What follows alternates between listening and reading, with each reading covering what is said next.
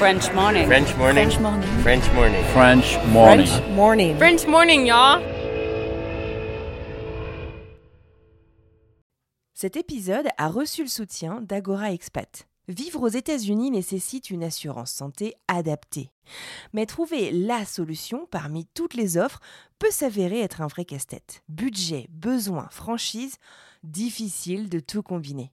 Ne perdez plus votre temps, Agora Expat sélectionne et compare pour vous les meilleures solutions d'assurance santé.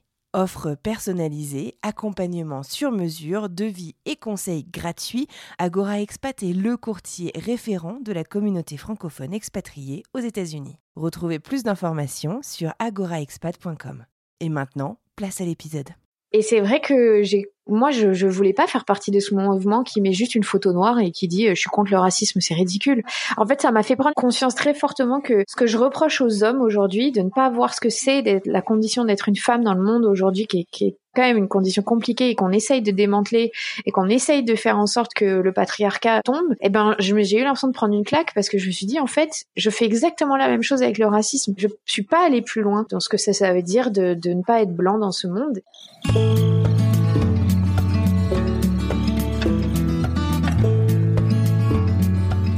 Bienvenue sur French Expat, le podcast.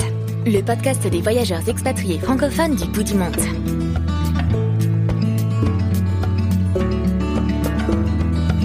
Bonjour à toutes et à tous et bienvenue dans French Expat le podcast saison 2. Moi c'est Anne Fleur, la créatrice de ce podcast et je vous parle depuis Boston aux États-Unis. Vous le savez, outre ce podcast, je suis une fan inconditionnelle de ce média et j'en consomme énormément toutes les semaines. Certains podcasts m'inspirent certains podcasteurs aussi. C'est le cas de mon invité du jour. Il y a quelques semaines, j'écoutais un de mes podcasts chouchou, Le Gratin de Pauline Léniaud, dont Clémentine était l'invitée. Et là, surprise Elle aussi, elle est partie de France pendant quelques temps. Elle aussi, elle a découvert les États-Unis et elle aussi, elle pense que cette expérience a profondément changé sa vision du monde et celle qu'elle est devenue aujourd'hui pour toujours. Cette expérience, elle en parle brièvement dans cette interview avec Pauline donc, mais je l'avoue, j'étais un peu frustrée car je voulais en savoir plus. Alors j'ai pris mon culot sous le bras et ni une ni deux, je lui ai écrit pour l'inviter à venir raconter son expérience et surprise, elle a tout de suite accepté. Dans cet épisode, nous discutons donc de cette année aussi difficile qu'extraordinaire finalement, une année de lycée dans un établissement privé au cœur du Minnesota en famille d'accueil avec l'association PIE France. Clémentine se remémore avec émotion et passion l'attente du départ, l'arrivée, la rencontre avec sa famille américaine dont elle est d'ailleurs restée très très proche, et elle nous offre une plongée sans filtre dans un lycée chic du nord des États-Unis où le rapport à l'argent est loin de tout ce qu'elle a connu jusqu'alors. Nous parlons aussi du meurtre de George Floyd qui a eu lieu donc à Minneapolis et du racisme systémique aux États-Unis, pour enfin nous concentrer sur ce que cette expérience hors du commun a eu et a toujours comme impact sur sa vie d'adulte. J'en profite aussi pour souhaiter la bienvenue à la petite Jasmine qui est née la semaine dernière et pour adresser toutes mes félicitations à ses parents, Clémentine et Clément, ainsi qu'à sa grande sœur Ella. Un épisode absolument passionnant, alors c'est parti à la découverte de Clémentine. Bonne écoute. Alors tout d'abord, merci infiniment d'avoir répondu présent et te prêter au jeu de cette interview. Et puis surtout, bienvenue sur French Expat, le podcast Clémentine Sarla. Bonjour, comment ça va? Ça va, merci beaucoup. Je suis ravie parce que je c'est tellement ma passion les États-Unis et euh, l'année euh, que j'ai vécue je suis très contente d'en parler euh, en long et en large. Ah bah c'est génial et puis j'avoue que c'est vraiment un, un côté en fait de de de ta personnalité que je ne connaissais pas du tout donc euh, je suis vraiment super contente qu'on puisse euh, qu'on puisse un petit peu creuser tout ça ensemble. Euh, pour ceux qui ne te connaissent pas, est-ce que tu pourrais euh, s'il te plaît te représenter, peut-être me dire je sais pas euh, quel âge tu as, dans quel coin de France tu vis, euh, et ce que tu fais dans la vie? Ok. Alors j'ai 32 ans. Je, je vis à Bordeaux. Euh, je suis journaliste à la base, journaliste euh, à la télé. Euh, euh, j'ai longtemps été sur France 2, euh, France 3, où j'ai présenté des grandes émissions de sport, où j'ai interviewé les plus grands sportifs. Et euh, j'ai aussi bossé pour TF1, Bein Sport, enfin voilà. Et puis je suis partie euh, de, de la télé, parce que c'est un monde un peu foufou. Euh, si tu, as des questions là-dessus, tu pourras me parler parce que j'ai dénoncé le sexisme, j'ai un peu le lancé le MeToo dans mon industrie, euh, voilà, il y a quelques mois. Euh, par rapport au sexisme et, euh, et ensuite bah, j'ai changé de vie et je suis euh, devenue podcasteuse maintenant quasiment à temps plein et je suis aussi maman d'une d'une petite fille et je suis enceinte de mon deuxième enfant. D'accord donc un quotidien plutôt chargé. Ouais, moi j'ai toujours eu. ouais, c'est super. On va pouvoir revenir euh, en détail effectivement sur, euh, je dis un, un, grand bravo pour le, le mouvement que tu as lancé euh, bah, dans, l'industrie donc du journalisme sportif hein, de, de, la, de la télé. Quand, quand, quand j'écoutais donc ton interview dans, dans le gratin, tu, tu commençais en fait à effleurer un petit peu une période de ta vie que, que je ne connaissais pas du tout, qui était donc quand tu étais au lycée, tu es parti vivre aux États-Unis. Est-ce que c'est euh, pour rentrer directement dans le vif du sujet, est-ce que c'est euh, un rêve que tu as longtemps cultivé en fait de partir à l'étranger ou comment est-ce que cette opportunité finalement est arrivée euh, à toi? Ah oui, c'est vraiment j'avais alors je, me souviens très précisément, j'avais 14 ans, j'étais en vacances à Saint-Lary-Soulan dans les Pyrénées et il y avait on était à l'hôtel et il y avait des flyers dont un qui parlait de cette association qui s'appelle PIE France. aujourd'hui, je suis au conseil d'administration donc je peux bien en parler et c'était pour promouvoir une une année euh, en high school euh, quand euh, bah, t'es adolescent. Et là, j'ai bugué, j'ai pris, j'ai lu tout ce que je pouvais. On était au début d'Internet, donc j'ai j'ai pris 10 minutes sur la ligne téléphonique de mes parents quand je suis rentrée de vacances pour regarder ce que c'était. Et, et j'ai saoulé mes parents de mes 14 ans à mes, à mes 16 ans, euh, quasi tous les jours pour leur demander de m'envoyer.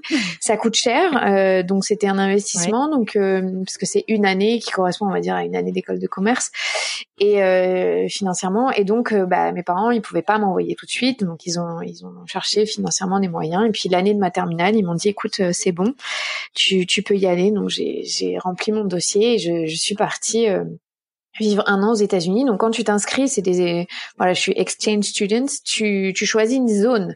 Donc comme tout bon euh, français qui regarde les ah séries américaines, j'ai choisi la Californie. et euh, évidemment comme tous les étudiants étrangers qui arrivent ne vont pas du tout en Californie, j'ai atterri dans le Minnesota à Minneapolis. Je n'avais jamais entendu parler euh, du Minnesota et de Minneapolis.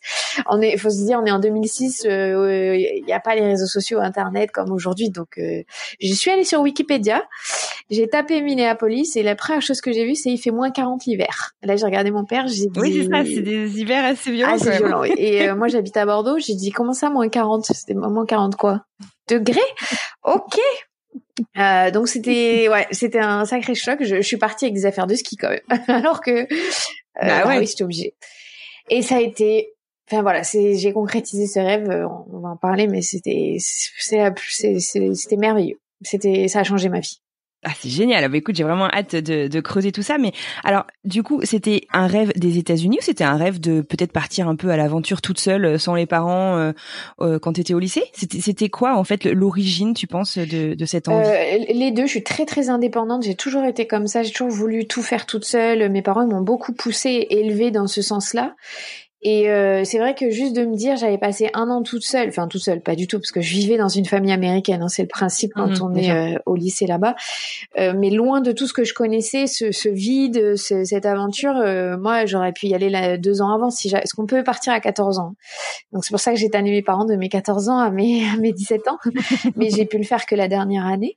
Et, et après, je rêvais des États-Unis. Alors là, complètement, j'étais dans une dans un fantasme américain euh, très loin de ce qui est la réalité des US en vrai.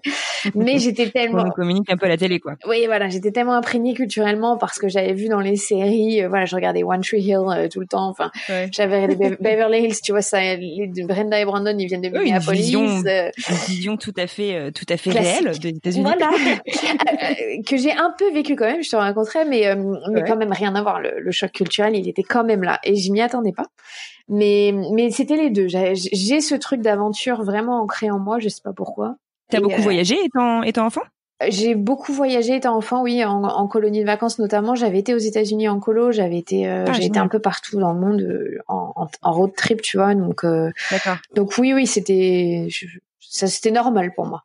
Ouais. Oh, donc ça affûte quand même euh, ce, ce, ce mm. goût. Euh.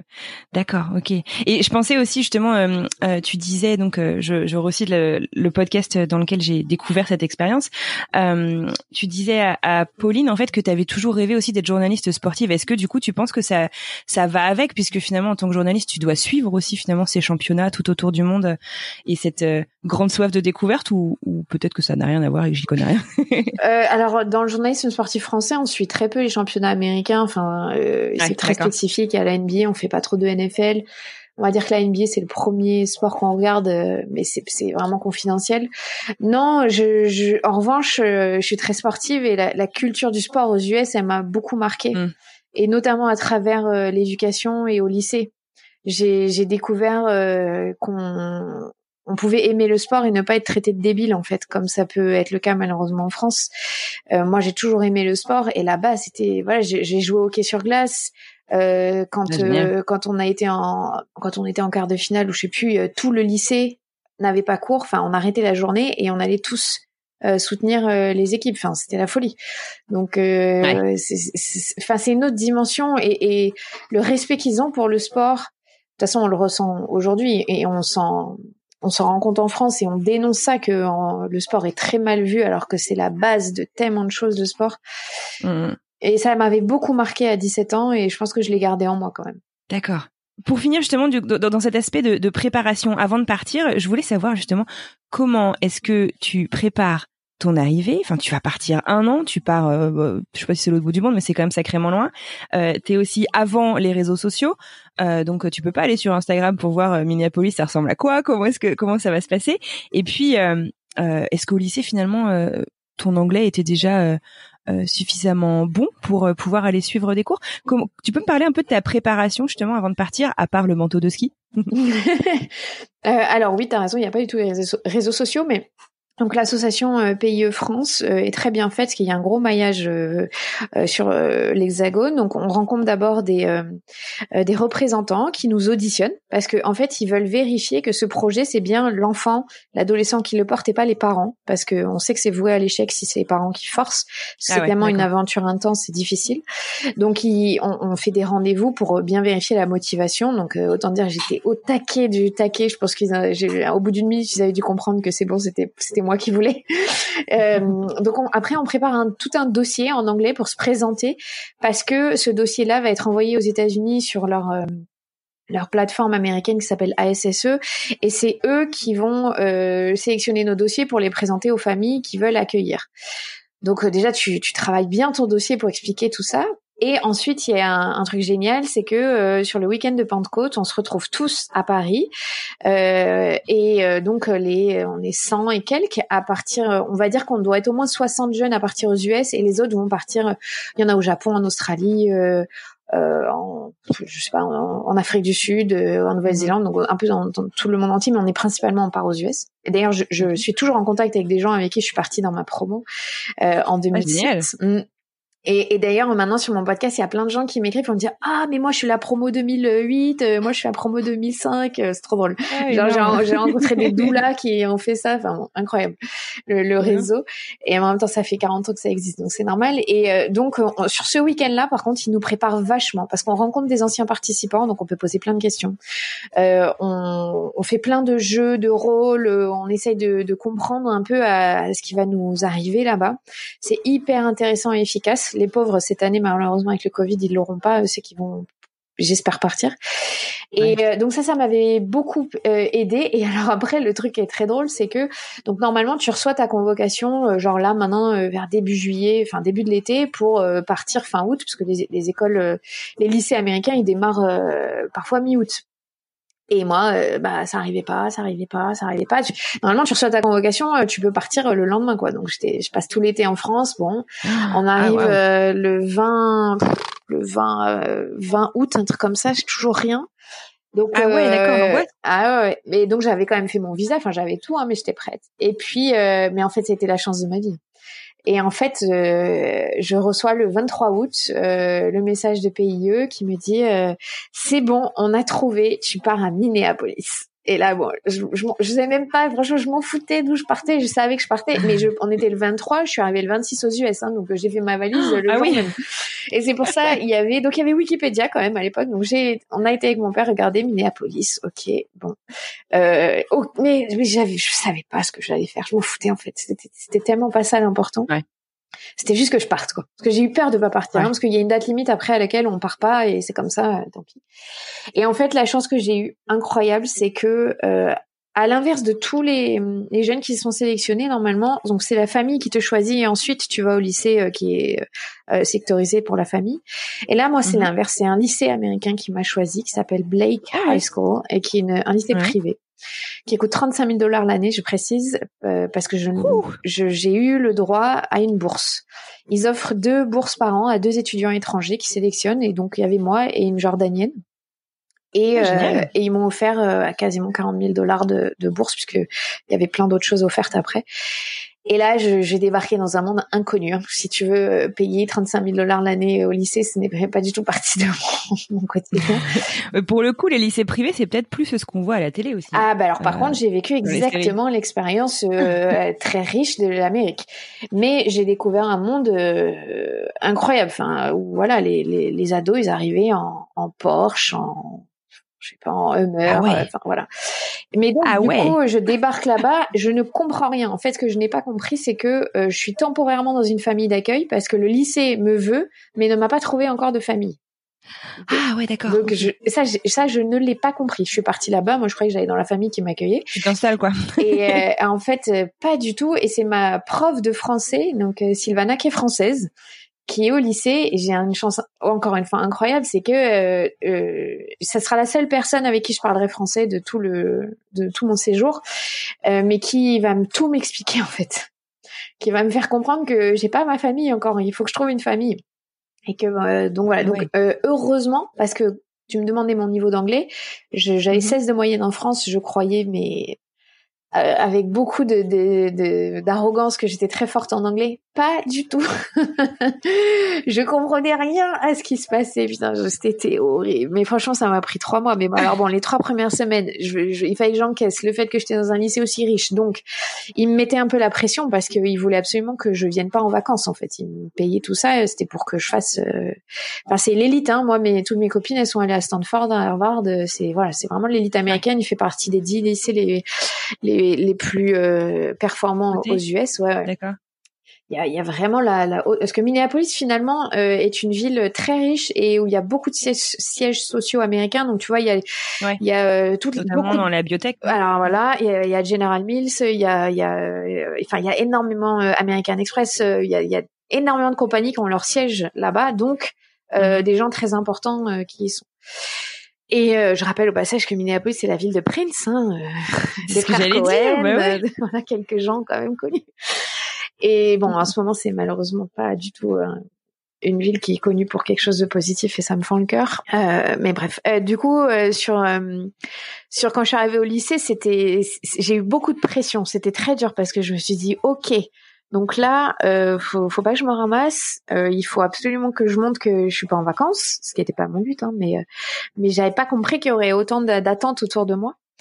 Et que ah c'était quel genre d'attente alors pour euh, bah tu vois quand ils te donnent 35 000 dollars de bourse ils attendent à ce que tu tu, tu sois enfin moi je suis une très bonne élève donc c'était pas un problème mais mm ils savaient pas trop voilà. Et j'ai découvert un système américain tellement génial Autant euh, l'ambiance au lycée était compliquée parce que euh, tu donnes, euh, il y a des élèves qui sont millionnaires à 16 ans, c'est insupportable. Donc il y avait vraiment des élèves insupportables et c'est particulier. Bah, où je me suis dit mais l'argent c'est n'importe quoi en fait. Ça m'a vraiment remis en place par rapport à l'argent et ce que ça peut faire de très mauvais sur les, les ados.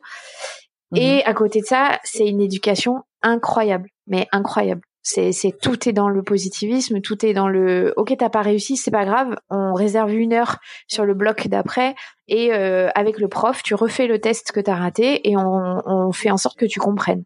Non, mais c'était des trucs, t'avais des heures de, de on appelle ça les tutorials où tu, pouvais, tu, ne pouvais pas échouer en fait. Et et t'étais jamais considéré comme bête parce que tu savais pas. C'est fou.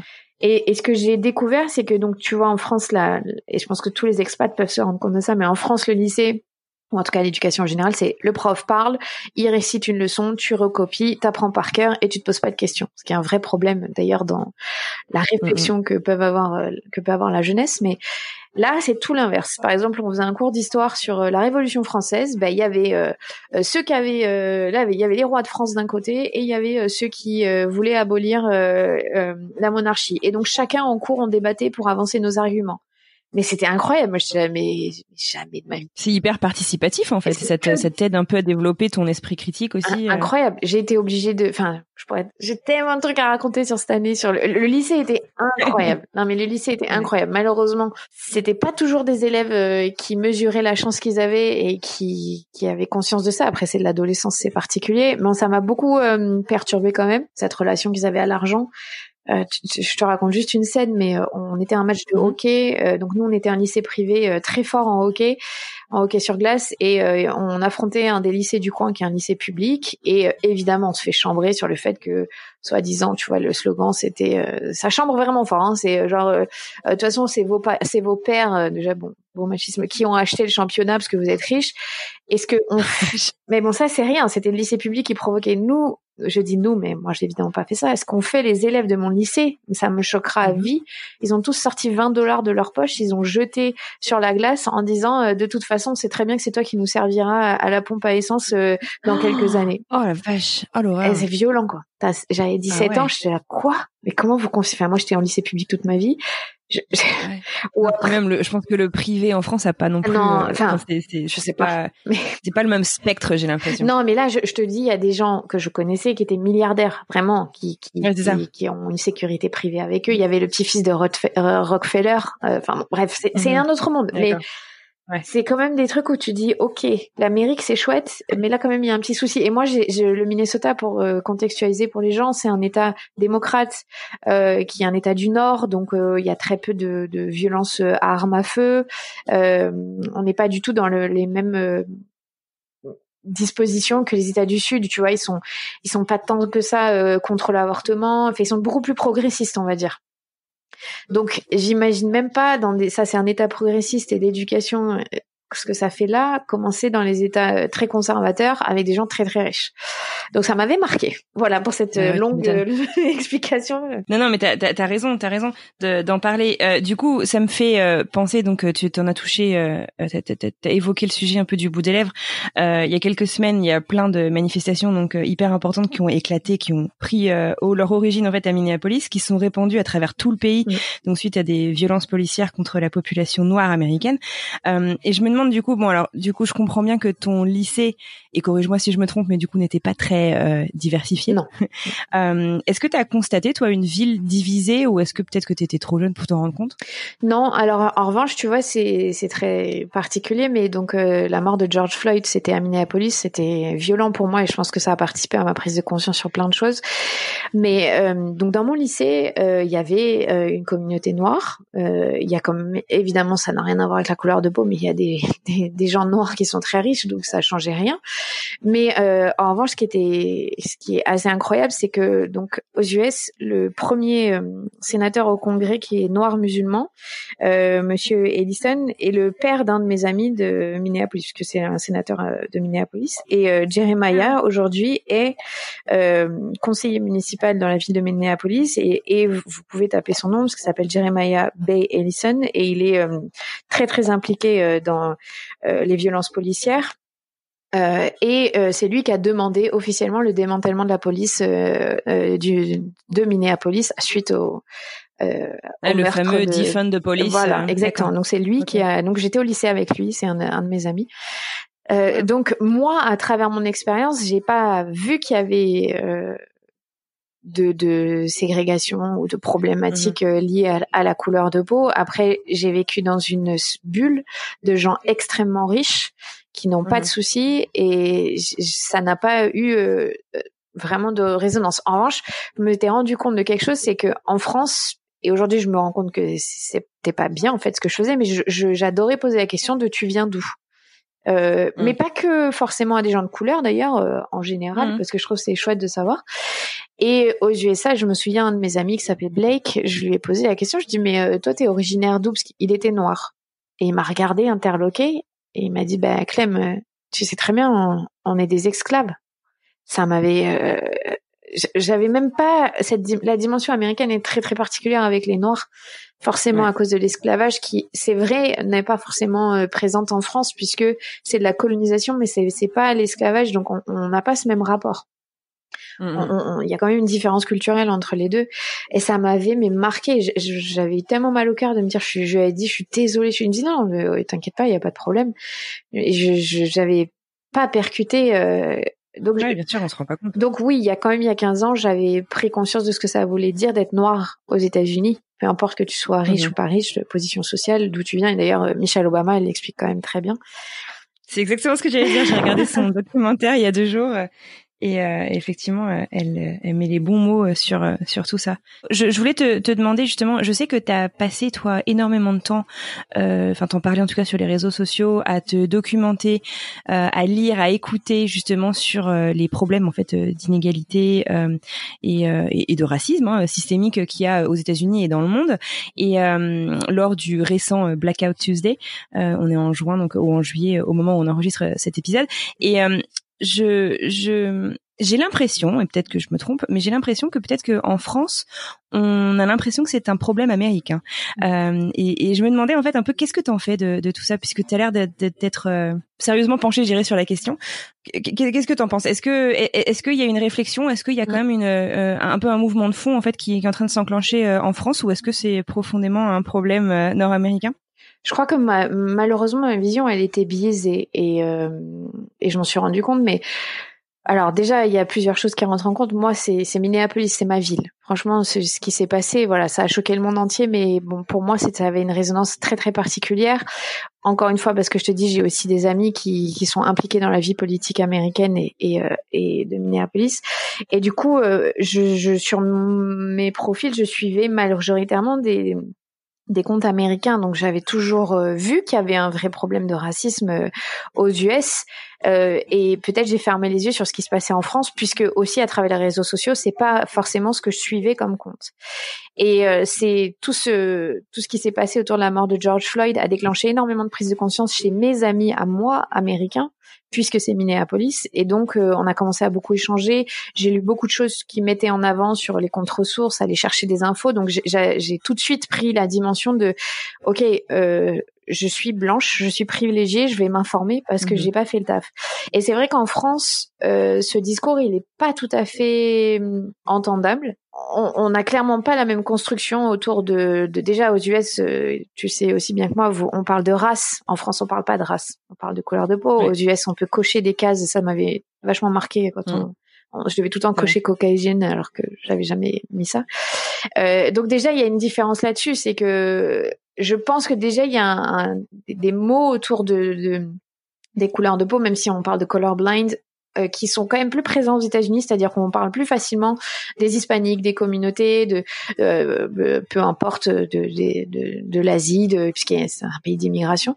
Et en France, on, on essaye de taire ça parce que forcément, on a un rapport avec la colonisation qui est particulier. Et c'est vrai que j'ai moi, je, je voulais pas faire partie de ce mouvement qui met juste une photo noire et qui dit je suis contre le racisme, c'est ridicule. Euh, J'en parle plus jamais après. Ben voilà, et enfin, et puis c'est un manque de respect envers les gens qui en souffrent euh, tous les jours, tu vois. En fait, ça m'a fait prendre une euh, conscience très fortement que ce que je reproche aux hommes aujourd'hui, de ne pas voir ce que c'est la condition d'être une femme dans le monde aujourd'hui, qui est, qui est quand même une condition compliquée et qu'on essaye de démanteler et qu'on essaye de faire en sorte que le patriarcat euh, tombe. Et c'est des discussions mhm. profondes que j'ai avec mon conjoint et que parfois je m'agace parce que je vois qu'il comprend pas. Et eh ben j'ai eu l'impression de prendre une claque parce que je me suis dit en fait je fais exactement la même chose avec le racisme. Mhm. parce que mon mec il me dit mais je suis pas euh, sexiste. Je lui dis oui t'as raison. Mais tu prends pas conscience de ce que ça veut dire d'être une femme tu vas pas plus loin et moi, j'ai fait un peu la même chose. Je suis allée, je suis pas allée plus loin euh, dans dans ce que ça, ça veut dire de, de ne pas être blanc dans ce monde. Et ça m'a fait beaucoup de peine aussi parce que mon entourage privé n'est pas blanc soit mes amis ont des enfants métissés, soit mes amis euh, euh, ne sont pas blanches.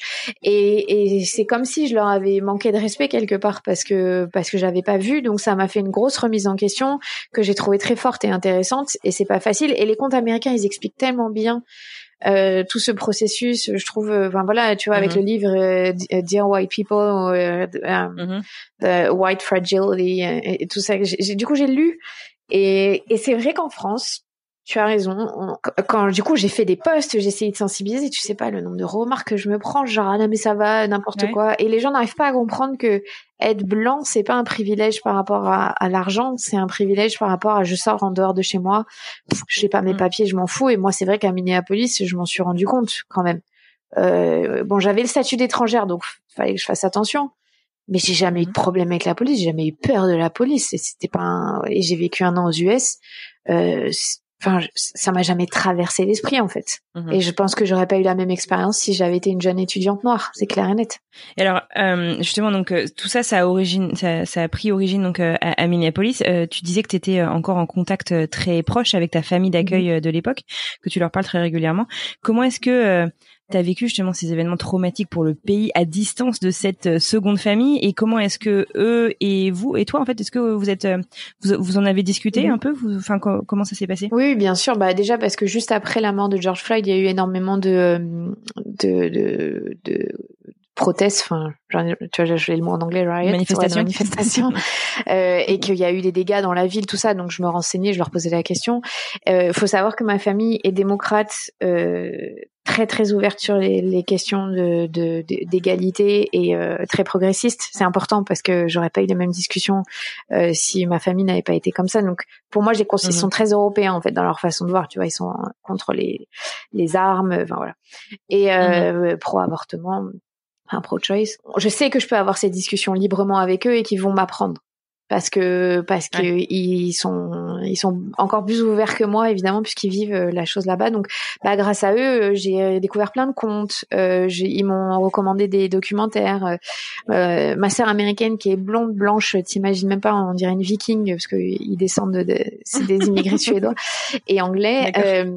Euh, je, je, elle a elle aussi pris conscience que son entourage était très blanc que, et, et mhm. donc on en a beaucoup discuté avec une de mes meilleures amies qui euh, qui a un business euh, à Minneapolis euh, un truc qui marche très bien pareil elle m'a dit je, je, je, suis affligée envers moi-même de d'avoir d'avoir jamais pris en compte le fait que je n'engageais que des blancs donc c'était très sain en fait avec ma famille mhm. et, et, et ils me font tellement grandir à chaque fois que je discute avec eux parce que il faut pas se mentir. Euh, euh, moi, pour moi, il y a beaucoup de défauts aux US. J'en suis consciente de, sur plein de points, mais ils ont quand même un temps d'avance sur euh, la façon de discuter, de communiquer, sur les prises de conscience. je sais, enfin, en tout cas, dans, dans ma sphère à moi, il y a beaucoup moins de réticence que je pourrais en ressentir dans ma sphère professionnelle, par exemple, sur le sport, tout ça. Pas dans ma famille perso, c'est pas c'est pas le cas, mais mmh. mais et, et, tu sais, enfin, c'est drôle. Je repense à ça. Donc, je suis issue d'une famille euh, de pieds noirs. Euh, je suis la première mhm. génération à ne pas être née en Algérie. Donc, euh, depuis 1830, ma famille était à Sétif, donc il y a un bastion en Algérie où il y a eu des massacres à Sétif. Et sur un cours d'histoire quand j'étais au lycée aux États-Unis en 2006 avec un prof extraordinaire, on, a parlé de, de, toute la guerre d'Algérie. Et j'ai découvert qu'il y avait eu des massacres à Sétif pendant que ma famille y était et que mon grand-père est militaire et que c'est des militaires qui ont massacré des Algériens. Et je te jure que ce jour-là, j'ai pris une claque mais énorme parce que jamais dans ah mon lycée on m'avait parlé de ça. On, on, nous parle de la colonisation comme on a envie en France. Hein. Et j'ai découvert une partie de mon histoire familiale euh, aux États-Unis en partant au bout du monde. En partant au bout du monde, parce que en fait, euh, les militaires américains euh, s'entraînent sur la base de ce qu'ont fait les militaires français euh, en Algérie quand ils vont en Afghanistan, en Irak, tout ça. Donc il y a des films autour de ce qui s'est passé au massacre de Sétif. Et j'ai dû appeler mes parents en pleurs en disant est-ce que papy il a, il a, massacré des Algériens en fait? Et, et mm-hmm. en fait non, mon grand-père il n'a pas fait partie de ce de ce massacre-là, mais j'ai compris plein de choses de mon histoire. Ma grand-mère est très raciste, elle est pieds noirs parce que elle a vu son frère se faire massacrer là-bas. Enfin, bref. En fait, c'est juste pour te dire que là-bas, les, histoires quand même autour de ça, ils cachent peut-être la leur, mais ils en parlent d'autres. Enfin, voilà, c'est que des puzzles qui s'imbriquent. Mais en tout cas, dans le lycée où j'étais, ils se cachaient pas de, de des mauvais côtés de l'histoire de chaque euh, pays, en tout cas. Ouais c'est super. Mais c'est vrai que de manière générale aussi peut-être de, de, partir euh, à l'étranger, euh, ça permet. Euh, moi, c'était un peu une grande découverte. Je suis partie pas très longtemps après toi en termes d'âge. J'avais à peine 20 ans et c'est ça te permet en fait de prendre un angle complètement différent mmh. en fait euh, sur quelque chose que tu pensais connaître en fait et, euh, et, ça donne une lecture complètement différente de, de, de choses qu'on remet pas forcément enfin en tout cas je pense pas moi que je les aurais remises en question si j'étais restée en France et ça fait ça fait du bien et ça ouvre vraiment l'esprit quoi. je suis d'accord et c'est pour ça que je le répète et je le répéterai toute ma vie. Cette année aux, aux États-Unis a changé ma vie, mais sur tellement d'aspects de ma vie qui sont improbables euh, jusqu'à la maternité.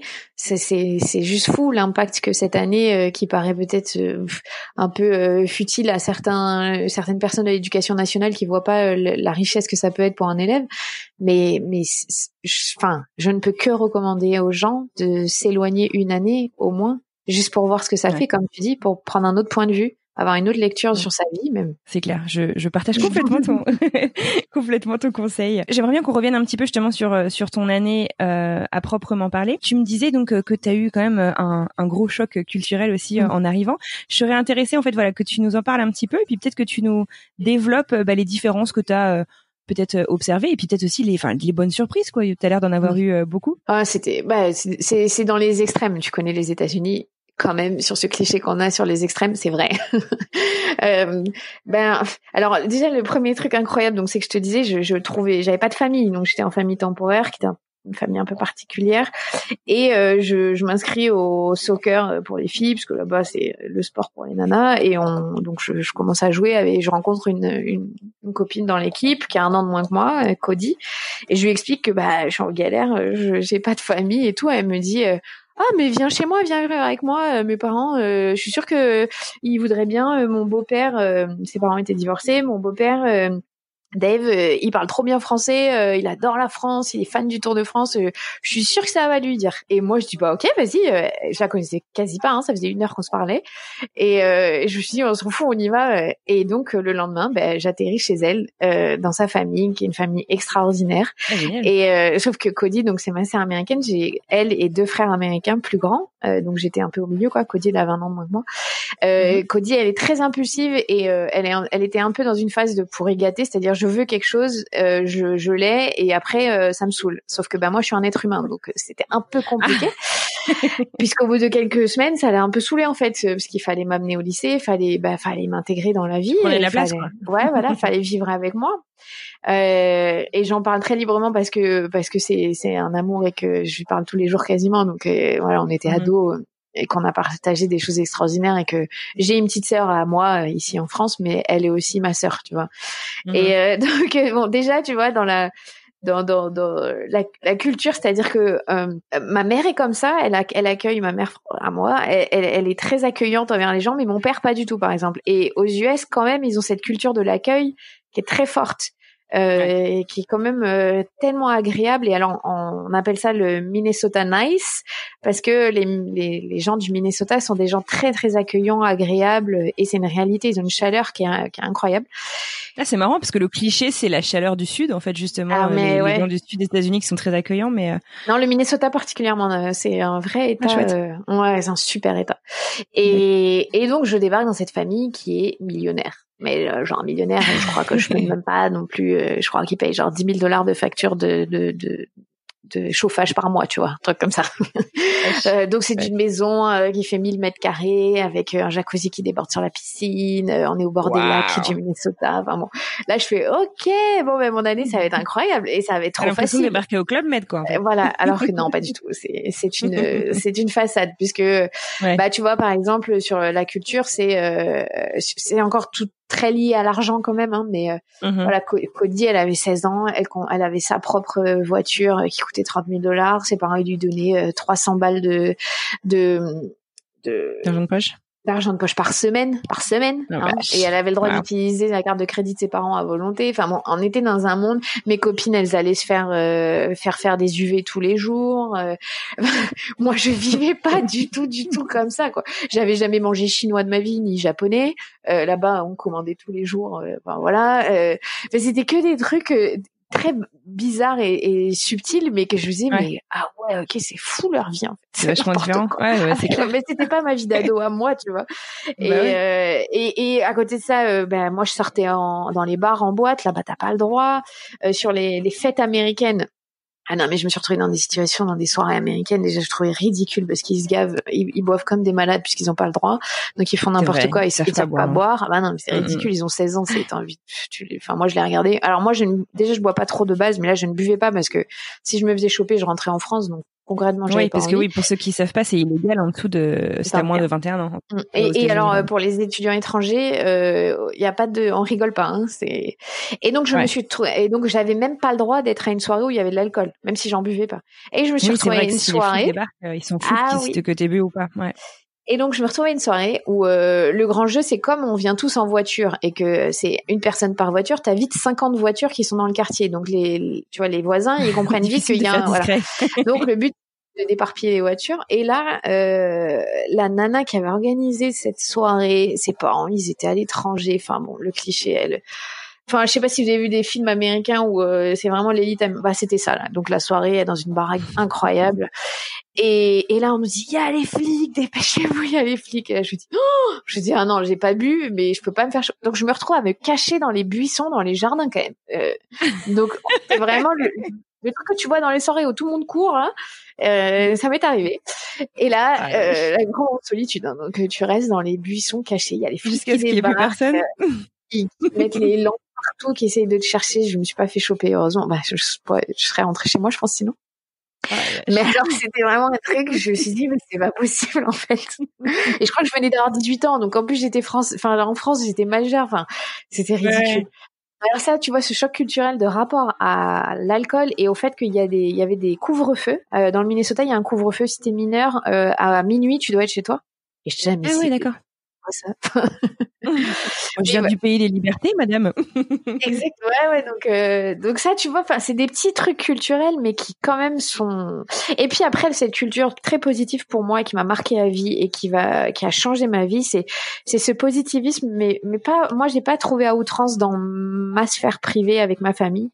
C'était par exemple tous les soirs, on rentrait de, du lycée et euh, on s'asseyait pour dîner ensemble. Euh, donc déjà c'était cool, on dînait tous ensemble, tu vois. C'était ça changeait apparemment parce que tout le monde fait pas ça. Et on, on, devait, ouais voilà, on devait dire euh, ce qu'on avait aimé dans notre journée, ce qu'on n'avait pas aimé, et expliquer tout le monde, le père, mère, euh, voilà. Et, et je trouvais ça incroyable parce que ça engageait un, un discours mais génial. on pouvait parler de tout, il n'y avait pas de tabou. Alors il y avait un peu de tabou autour de l'alcool pour une partie de ma famille parce qu'il y, y, avait des gens qui font partie des, alcooliques anonymes, enfin qui étaient mmh. sobres et moi je comprenais pas du tout cette dimension, ça n'existe pas dans ma famille. Enfin l'alcoolisme, j'y avais jamais été confrontée, donc bon, c'était voilà, c'était bizarre. Euh, mais euh, mais c'était vraiment et donc c'est une famille recomposée qui vit ensemble. Donc euh, ma, tu vois euh, ma sœur américaine, je vivais avec sa mère, j'ai vécu cinq mois avec sa mère et après j'ai vécu cinq mois avec son père. Donc j'ai vécu avec tout le monde mmh. dans la famille. Et c'est des gens, mais extra. Enfin, donc quand j'explique aux gens qui est ma famille, c'est compliqué. Parce qu'il y a beaucoup de monde, il y a beaucoup de ramifications. mais c'est ce qui a fait la richesse de mon expérience. Ah oui, c'est une vraie famille. Et euh, tu vois, mon, mon père américain, il est producteur de musique. Euh, il a vendu euh, le, le concept des CD de, de musique relaxante il y a genre il y a 25 ans à Target. Il est devenu millionnaire comme ça. Euh, euh, enfin, et, et, maintenant, je saurais pas, je ne saurais pas te dire de quoi. Enfin, c'est quoi son son taf Mon beau-père américain, il est euh, il est boulanger, mais genre boulanger, il, il a des boulangeries incroyables dans le Minnesota, qui sont des boulangeries cachères. Et il adore la France parce qu'il va tout le temps en France tester des pains et tout. Enfin, c'était c'était fou. C'était génial. Puis c'est euh... dingue que tu parles d'eux. Voilà, c'est c'est mon père américain, mon beau-père américain, mon frère ah américain. Enfin, c'est c'est véritablement ta famille, quoi. C'est pas la famille dans laquelle je suis partie pendant un an. C'est ma famille américaine. Mais franchement, pour euh, euh, euh, j'ai encore une de mes meilleures copines aujourd'hui, Lucie, qui vit à Bordeaux maintenant, qui était la même année que moi, elle, dans le sud des États-Unis. On a ce même rapport à nos familles. C'est des gens avec ah. qui on a partagé notre vie adolescente en plus, donc c'est une période particulière, qui se sont occupés de nous comme de leurs enfants, qui nous ont construit, qui nous ont construit, moi qui m'ont construit, qui m'ont ouvert, et je pense qu'ils se rendront jamais compte l'impact qu'ils ont eu sur moi et qui peuvent être pour moi. Enfin, je, moi, j'y retourne tous les ans aux États-Unis. Et, là, ça fait deux ans. Je devais y aller. Bah, je devais y aller là. Tu vois, je devrais y être. Euh, parce que c'est 40 ans de ma sœur américaine, mais euh, enfin de ma belle-sœur américaine, c'est la femme de mon frère. Et, et bah, à cause du Covid, je peux pas. Mais ça fait trop long là. Tu vois, deux ans pour moi c'est beaucoup trop long. Ah ouais, c'est dingue. Ah ouais, c'est vraiment, euh, je vais, je rentre voir ma famille quoi. D'accord. Ah oui. Mais c'est c'est chouette. C'est vrai que j'avoue que c'est, je, je soupçonnais pas du tout ça euh, des des des échanges. échanges ouais. ouais. Après, ça passe le casse. Hein extraordinaire. Je te dis pas que si j'étais tombée dans un Texas profond avec des gens, voilà, mais j'ai eu des gens extraordinaires. Alors, ne soyons pas méchants avec le Texas. Nos invités nous disent régulièrement qu'on est plein de clichés sur le Texas. C'est vrai. Ça. Non, mais, c'est très fait exprès. Je pense que c'était plus pour les auditeurs français qui s'imaginent euh, ce que le, le, Minnesota profond est aussi euh, à la même façon. Ouais, non, mais c'est pareil dans tous les États en fait des États-Unis. C'est clair dès que tu sors vraiment dans la campagne profonde. Euh, ils comprennent plus mon accent. Du... Ah ouais. moi, je comprends pas l'accent texan. Ouais, non, c'est vrai qu'il est pas évident non plus. Dis-moi une question un peu plus légère, une question qui me brûle les lèvres. Tu as parlé un peu, voilà, du système américain, euh, du lycée américain. Tu as été un peu comme dans les films. Dis-moi, est-ce que tu as été au prom? Bien sûr, évidemment. Ah, Le fameux bal de fin d'année. Est-ce que tu as des photos ultra kitsch, toi aussi, de, du prom? tu, pourras aller voir, j'en ai posté sur, mes, sur mon compte. Ah, euh, mais attends, le pire, c'est qu'il y a le prom, mais moi je savais pas, il y a plein d'autres balles en fait. Il y a le ah bal, euh, bah, le homecoming ball, donc c'est le bal de la rentrée. Euh, donc ça, euh, c'est quoi ce truc Ah ouais, on élit un, une reine et un roi, ok, très bien. et, et, et il y a un mec qui m'a fait sa demande en plein cours pour que j'aille avec lui. C'était un pote, il était trop cool, hein, mais j'étais là, mais c'est quoi ça? Ok. j'ai oui, mais bien sûr avec toi. J'avais oublié sa fleur. Enfin bref. Donc j'ai eu plusieurs euh, balles et euh, donc oui, prom euh, en c'était c'était cliché. Je, je, pourrais pas dire c'était incroyable parce que c'était trop cliché. On est parti en en Hummer géant limousine. Ah, on a bah fait des photos sur un, ah bah là c'était le prom. T'imagines sur des, des lycées qui coûtent 35 000 dollars de l'année, il y a un investissement conséquent sur le prom. Hein. J'ai mis une robe bleue BCG, Max Mariage, pas quoi, la fin. Bon, enfin, ah ben je, je, la reporterai. Je pense que je l'ai plus cette robe, mais euh. donc oui, je suis allée euh, au prom euh, avec avec ah mais si avec, avec un des une des stars du lycée, tu vois. Ah ouais, quand même. Mais si, j'ai fait tout ça. La vie, la vie sociale du lycée, elle est incroyablement riche. Mais on aurait tout à gagner à faire ça en, en France, hein, c'est tous les mardis, mercredis, on se on se réunit dans, dans le, pour symposium dans l'auditorium. Donc tout le lycée, hein, tout le lycée, on, on fait des sketchs, on parle de, ce qui va se passer pour la vie du lycée, on fait nos speeches parce que tous les terminales devaient faire un speech pour pouvoir avoir leur diplôme que j'ai fait, ah mais j'ai demandé à faire la dernière parce que je voulais que mon accent soit le mieux. Et j'avais parlé du droit des femmes, tu vois, déjà à l'époque, je l'ai retrouvé. j'avais 18 ans.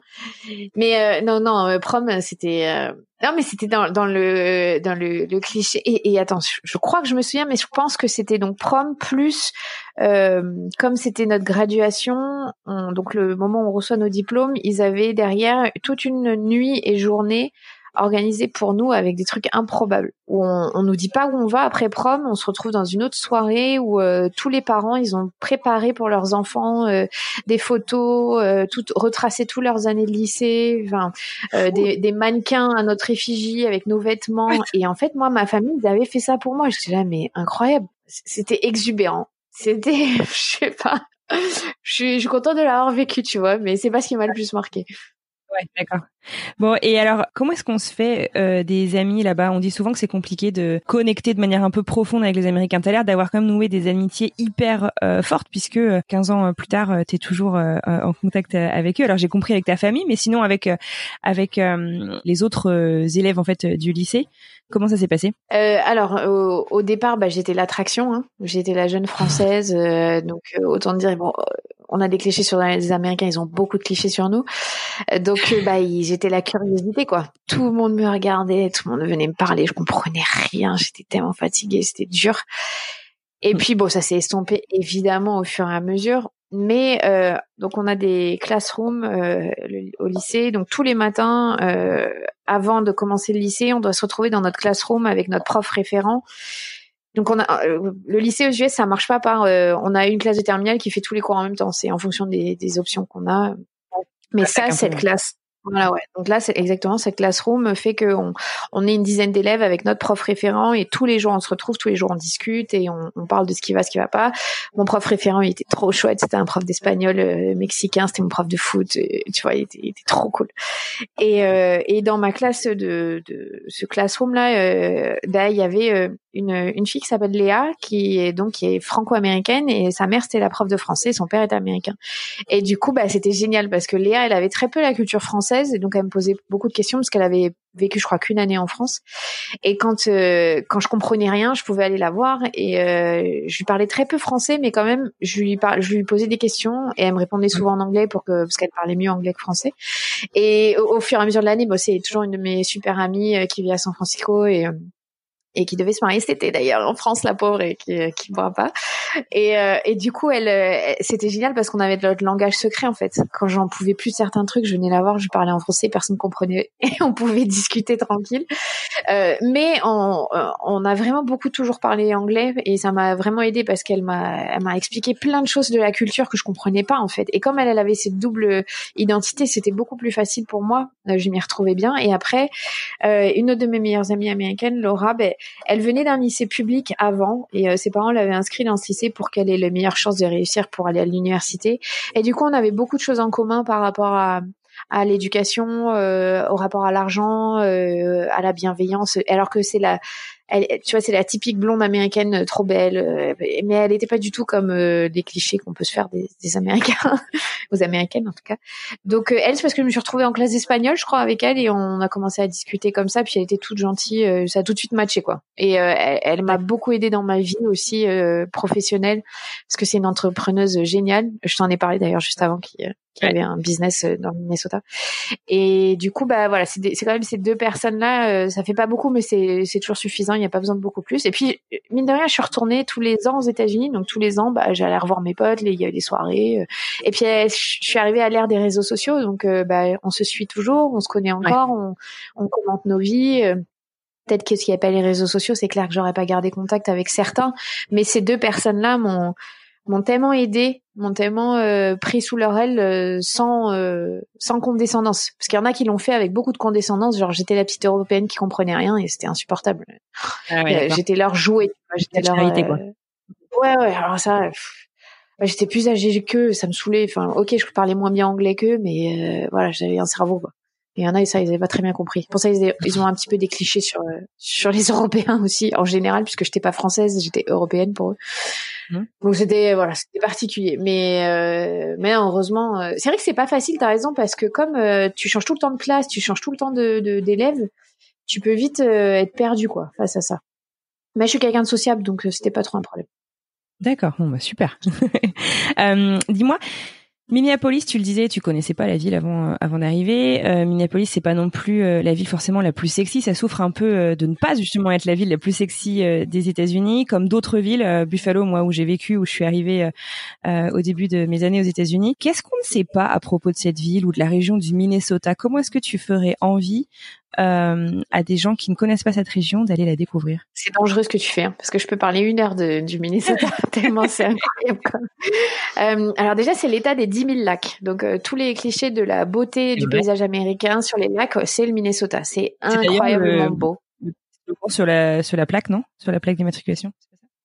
Si, si, t'as, si, si, t'as, t'as, les lacs. Euh, c'est, mais c'est, c'est, c'est magnifique. C'est un État qui est vraiment magnifique. Et Minneapolis, et donc les Twin Cities, c'est Minneapolis et Saint-Paul, est une ville extraordinairement dynamique au niveau de l'art, euh, au niveau de la culture. Euh, Jean Nouvel, qui est un grand architecte français, bah, il a fait plein de bâtiments euh, à Minneapolis, hein. improbable. Voilà, et, il en a fait euh, à Minneapolis. C'est une ville qui a une richesse, enfin qui est pas du tout, je trouve, dans le cliché des villes mortes américaines. Au contraire, qui a un vrai euh, artisanat. Il se passe plein de choses. Mon, mon père américain, il a deux restaurants au bord de, du Mississippi. Donc le Mississippi euh, part du Minnesota pour aller vers Orléans, hein, mais euh, donc il est gelé l'hiver, c'est assez fou. Euh, ah. Et donc il a il a deux restaurants sur une promenade le long du Mississippi. On dirait l'Europe. Je te jure comment c'est fait. C'est piéton. Il y a des pavés, il y a des lumières partout. Enfin c'est magnifique. Et, euh, et ils ont quand même cette culture de de vivre dehors alors qu'il fait moins 40 l'hiver. Parce que comme il fait très très très froid l'hiver et que tout le monde est cloîtré pendant plusieurs mois, qu'il y a beaucoup de neige, euh, à partir du moment, donc vers avril, où le soleil revient, donc c'est un climat tempéré, il fait 35 degrés l'été, mais les gens ils revivent. Et moi au début je comprenais pas. Je voyais des gens en tongs quand il faisait 10 degrés. Euh, et en fait euh, je suis devenue quand même parce qu'on a une tolérance à, à, la température qui est plus du tout la même une fois qu'on a vécu ça. Et, et c'est un c'est un état qui est, euh, qui est, qui est beau parce que la, la nature elle est belle en fait.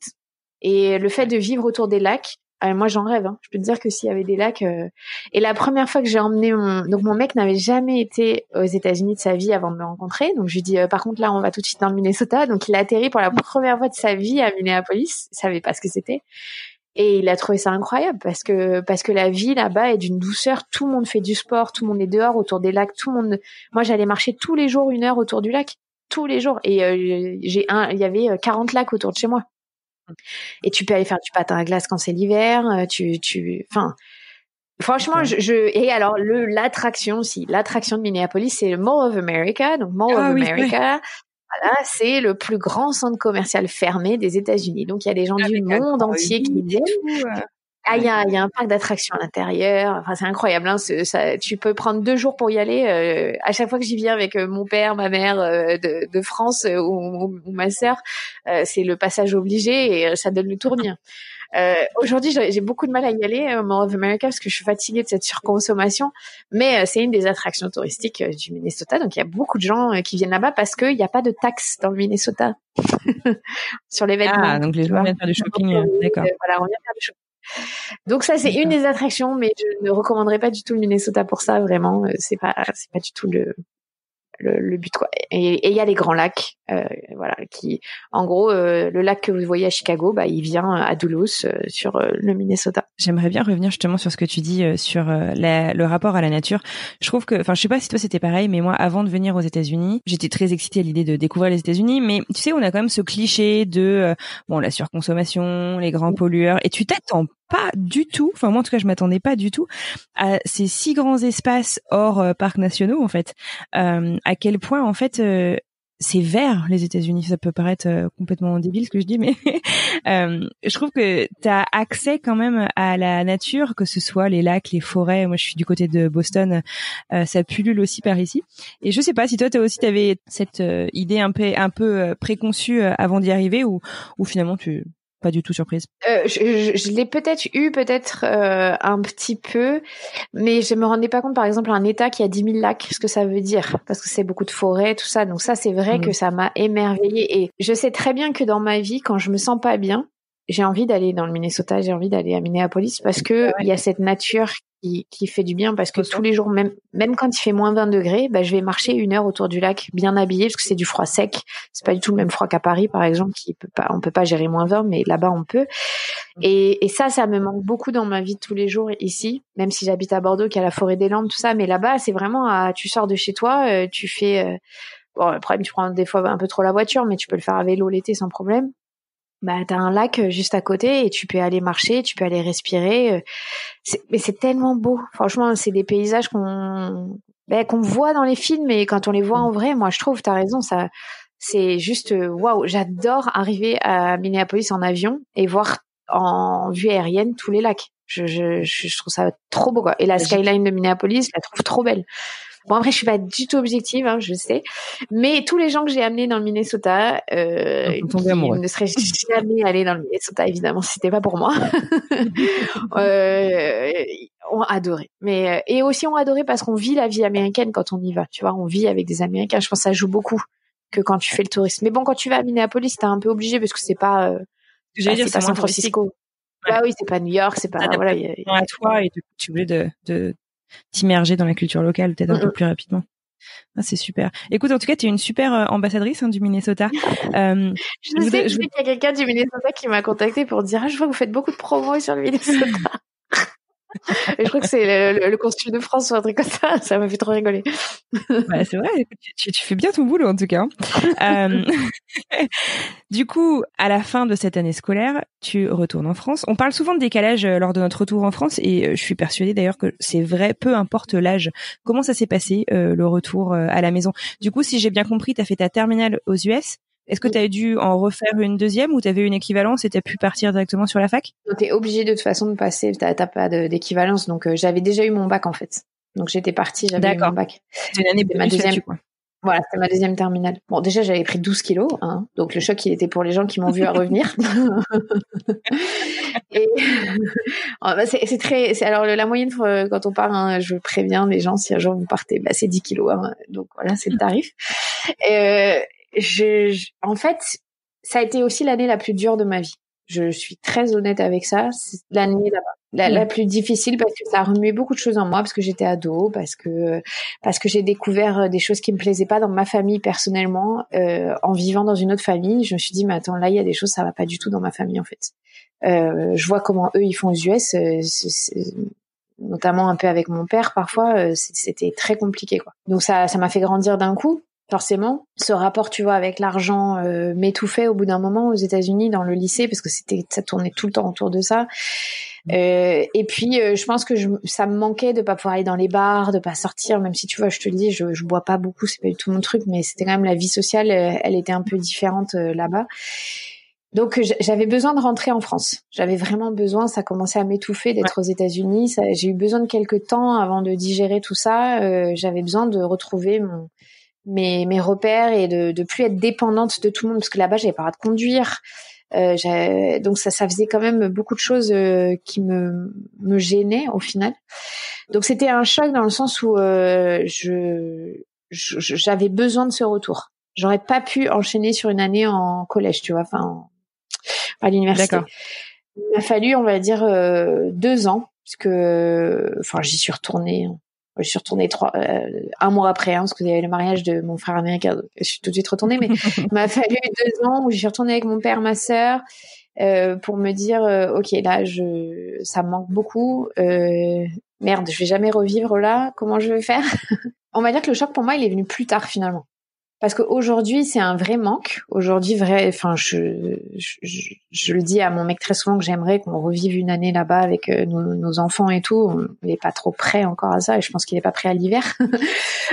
mais moi, je serais prête. Et le choc, il a été dans le bon sens. que je te dis, au final, il a, il a, changé ma vie, mais il a fallu que je le digère. Il a fallu que je digère cette année qui avait pas été si. Elle était extraordinaire et difficile. Tu vois, je suis allée voir une psy aux États-Unis parce que je ah, pas bien. là-bas. Ouais. Et c'est marrant, j'ai un rapport au mot euh, qui est très particulier parce que j'avais aucun souci à aller voir une psy aux US parce que c'était dans une autre langue et que quand tu parles de tes ressentis dans une autre langue, il y a comme un filtre, tu vois, comme une barrière. Ah ouais. Et comme j'ai été, euh, j'ai fait plusieurs séances de psy plus tard, là récemment après avoir eu ma fille, et je disais à ma psy que quand je suis en colère, quand je suis pas bien dans ma tête, tout me vient en anglais. Je, je, ah, je n'arrive c'est comme elle m'a dit c'est comme si vous aviez créé une langue enfin c'est ce rapport avec euh, c'est ce truc un peu doudou euh, de, de l'anglais où c'est votre euh, bouée de sauvetage quoi quand ça va pas vous, vous verbalisez tout en anglais. Et je lui disais c'est fou dans ma tête si je suis énervée contre mon mec ou je suis pas bien je, je verbalise en anglais dans ma tête. C'est très bizarre. C'est dingue c'est ouf. D'accord. Et elle m'a expliqué que c'était assez classique, enfin qu'il y avait pas mal de gens qui faisaient comme ça. Donc oui, c'était c'était une année qui m'a qui m'a remise en question et qui continue hein, 15 ans après. Et euh, on n'a pas du tout parlé de cet aspect-là, mais sur la maternité, ça a été ça a changé ma vie sur ce qui m'est arrivé aujourd'hui. Et si j'ai créé un podcast, c'est grâce à, qui s'appelle La Matrescence, c'est grâce à Nan, donc c'est la, la, femme de mon frère américain qui est mhm. que je connais depuis 15 ans et qui, qui quand j'ai eu ma fille, c'est elle qui m'a tout expliqué de A à Z pourquoi j'étais en détresse dans mon postpartum et et je lui ai envoyé des mails tous les jours et elle me répondait tous les jours et et c'est elle qui m'a fait découvrir le mot la matrescence et euh, c'est elle elle a accouché deux fois à la maison et moi je vais accoucher à la maison maintenant parce que j'ai j'étais Enfin, ça fait déjà une heure qu'on parle, mais ce qui est incroyable, c'est que ma vie, elle est tellement liée à cette femme. Euh, j'ai été là quand euh, elle a eu sa demande en mariage. J'étais là quand elle a trouvé sa robe de mariée. J'étais là à son mariage. J'étais là quand elle a accouché de son premier fils, alors que j'étais pas censée être là. Je, suis arrivée un mois en avance. Elle a accouché euh, deux jours après mon arrivée. Enfin, j'ai été là quand son deuxième fils il est né. Mais c'est juste fou. Et, et c'est comme si la distance n'avait rien changé en fait. rien, on vit à 8000 km d'écart et euh, je, on, se parle très souvent. Et cette femme, donc elle s'appelle Nan, elle, a changé ma vie vraiment. Alors que c'est même, tu vois, c'est encore un maillon externe de ma famille américaine puisque c'est la femme de mon frère américain.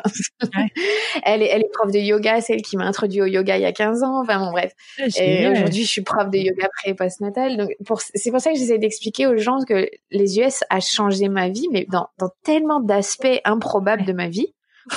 Est-ce qu'il y a 15 ans, j'aurais pu savoir que grâce à elle, je voilà, j'accoucherai à la maison là dans quelques mois. Enfin bon, bref, c'est c'est fou. Et, et, et, je pense que les gens, c'est pour ça que quand je parle de ma famille, c'est ma famille et le lien que j'ai avec eux, il est, il est surpuissant. Quoi. Mm. C'est, c'est impressionnant. Écoute, ça fait, ça fait rêver tout ça. Dis, euh, ça t'a quand même aussi beaucoup ouvert euh, l'esprit euh, au voyage. J'ai vu que tu étais reparti en fait euh, en Erasmus quelques années après. Mm-hmm. Ouais, alors là par contre tu vois, je suis allée voir, j'étais en, licence et j'ai dit à la prof qui gérait les Erasmus, par contre j'ai passé une année à moins 40, vous me trouvez une année au soleil, hein, je ne refais pas une année dans l'hiver. Donc je suis allée en Erasmus en Espagne à Cadiz, qui est la pointe sud de l'Espagne, en Andalousie. Tu peux pas faire plus chaud. Ah donc autant en février aux États-Unis il fait moins 40, autant à Cadiz, je me baignais dans l'océan, tu vois. Donc, euh, donc oui, je, je c'était ancré en moi que j'allais pas rester là, quoi. Il fallait que je revive une expérience à l'étranger. Je trouve ça. Et moi, je suis frustrée parce que c'était il y a dix ans, tu vois, cette expérience d'Erasmus, et je ne suis pas retournée vivre à l'étranger depuis dix ans, à part sur des trois, quatre mois, et, et ça me manque énormément. Mais euh, j'ai, je suis pas. Euh, je suis en couple avec un homme qui n'a pas du tout la même expérience que moi, donc qui est pas tout à fait aussi chaud que moi pour faire ça. J'ai jamais vécu à l'étranger? Euh, Non, ben non, non. Il était rugbyman professionnel, tu vois. C'était il vivait en France. Quoi. Ouais, ouais, ouais. Bon, il a dû voyager par contre. Mais pas beaucoup, non. C'est pas, c'est pas dans son ADN. Non, non, c'est, c'est un, sujet euh, délicat entre lui et moi. Non, non, ça va. Mais je ne m'aventure pas sur ce terrain. Non, non, non. je le traîne pas. Mais c'est vrai que ça m'a donné un, le goût du voyage incroyable. Enfin, après, j'ai, fait tellement de choses. Je suis allée trois semaines en forêt amazonienne en, en hamac. Enfin, voilà, c'était. J'ai vécu euh, trois mois en Afrique du Sud. J'ai vécu trois mois au Brésil. Mais j'ai, j'ai pas refait une année et ça j'espère offrir ça à mes enfants. Donc euh, dans 10 ans, je fais le pari que je vais réussir à convaincre mon mec, mais on n'y est pas encore. Ah bah écoute, tu reviendras nous en parler. Avec plaisir. tu avais un conseil à te donner, à donner à la Clémentine euh, de 17-18 ans, ce serait quoi? Profite plus du moment présent. J'ai passé un peu trop de temps, euh, c'était juste l'émergence des skyblogs, donc il y avait un tout petit, c'était mini réseaux sociaux. Je j'étais omnubilée un peu parce que je ratais, tu vois, cette fear of missing out, tu vois, le FOMO, là. Ben, je l'avais à 17-18 ans parce que je voyais tous mes potes euh, français qui sortaient en boîte, qui faisaient, euh, enfin, c'est des trucs qui sont pas intéressants en vrai, hein, mais euh, quand t'es ado, ça te, c'est ce qui fait un peu ta vie. Et j'ai pas assez profité de cette année imprégnée avec ma famille américaine, avec à, à, profiter des moments intenses. Et je pense que ce serait ça, ce serait profite, ça dure qu'un an. Euh, c'est dur sur le moment, mais tu, tu, regretteras jamais d'avoir euh, vécu cette expérience. Mais bon, je te dis ça là, c'est facile. Euh, j'ai 32 ans, et je crois qu'à 17 ans, on n'a pas la même façon de voir la vie. Non, bah bien sûr, mais c'est pour ça que c'est intéressant de prendre le recul et de, de voir ce qu'on se souhaiterait, ce qu'on se conseillerait. Ouais, profite du moment présent. Bon, eh ben, écoute, c'est bien noté. Euh, si on veut te suivre et continuer la conversation avec toi, où est-ce qu'on peut te trouver? Euh, alors sur les réseaux sociaux, sur Instagram, je suis at Clemsarla ou at la matrescence. Si vous êtes des jeunes parents, euh, venez euh, nous rejoindre dans cette communauté qui grandit au jour le jour. Et, et sinon, j'ai un site web qui s'appelle clémentinesarla.com voilà, il y a plein d'infos là-dessus. super. Merci. Pour finir, la tradition de French Expat le podcast, c'est qu'à la fin de chaque épisode, notre invité partage trois lieux authentiques ou trois expériences à ne surtout pas manquer pour s'imprégner de euh, ta ville d'expatriation, de ce qu'elle a à offrir. Qu'est-ce que ce seraient ces trois euh, lieux pour toi à Minneapolis ou dans le Minnesota? Le premier, il faut aller sur un lac. Donc, vous avez plusieurs lacs, le lac Calhoun ou le lac Harriet. Euh, allez vous balader autour, c'est à vélo, à pied, peu importe, c'est génial. Euh, la deuxième, c'est si vous y allez en plein hiver, euh, au premier de l'an, sur un des lacs, on, fait un trou et on peut aller se baigner. je l'ai pas la fait. Pêche sous la glace. Non mais là c'est même pas la pêche sous la glace, c'est tu vas sous la glace, tu te trempes dedans. Ah c'est l'expérience du, du 1er janvier. Je l'ai pas fait, je l'ai vu faire. Mais fait à 10 000 lacs, donc euh, choisis. et, euh, et après, en été, il y a, y a plein de festivals et aller se promener euh, le long de, du Mississippi parce que c'est magnifique, c'est incroyable. Et, et je, bah, ça me manque, ça me manque de pas y aller l'été parce que c'est c'est une douceur de vivre euh, que j'ai jamais retrouvée ailleurs en fait. non, franchement, si euh, personne ne fait ses valises pour partir s'installer au Minnesota après cet épisode, moi je sais plus quoi faire. Hein. Ou juste aller en vacances. Franchement, c'est chouette. Ouais, non mais ça, ça fait rêver. En Il y a un vol par Minneapolis direct. Il y a un vol par Minneapolis direct, le truc improbable, mais il existe. Quand les frontières réouvrent, vous pouvez retourner vous y installer. Super. Écoute, je te dis euh, un immense merci d'avoir passé cette petite heure avec moi. C'était super intéressant de découvrir ton expérience. Je te souhaite euh, euh, bah, un bel été, une belle rencontre avec bébé donc à la maison dans quelques mois. Et puis, je te souhaite une très bonne continuation en général. Je te dis à bientôt. Merci beaucoup. Ça m'a fait beaucoup très plaisir de parler de cette expérience. Merci à toi.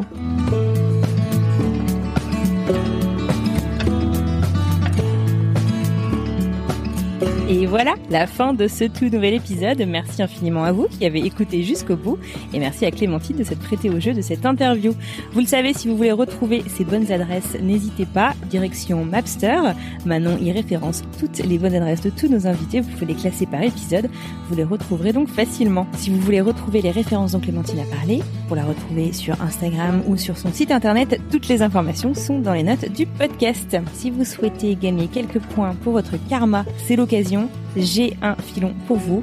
Direction Apple Podcast où vous pouvez mettre 5 étoiles ainsi qu'un petit commentaire. C'est le meilleur moyen de nous aider et de permettre à d'autres amoureux du voyage de découvrir le podcast. Pour plus d'informations, direction notre site internet www.frenchexpatlepodcast.com. Sur ce, je vous souhaite une très bonne journée. J'espère que ce podcast vous aura donné envie de voyager et je vous dis à la semaine prochaine.